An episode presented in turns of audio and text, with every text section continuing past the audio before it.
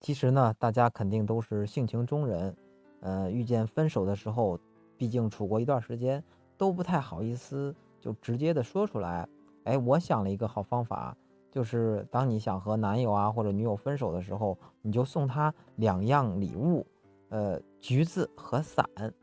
代表着好聚好散。当然，你也不用明摆着说出来，你就送完之后，你就让他回家查，是吧？他就肯定知道什么意思了。我也不想伤害你，但是呢，我就觉得可能感情淡了，想离开，那这是一个好方法。另外一个，就是很多时候我们和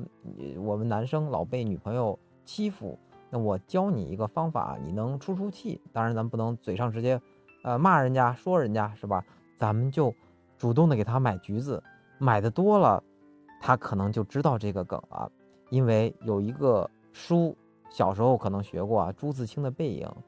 都是爸爸给女儿去买橘子，这就暗含着我是你爸爸，嘿嘿，呃，当然这咱就是过过嘴瘾，你就多买几回橘子啊，心里这么想，呃，如果女朋友太调皮的话，啊，出出气就可以了。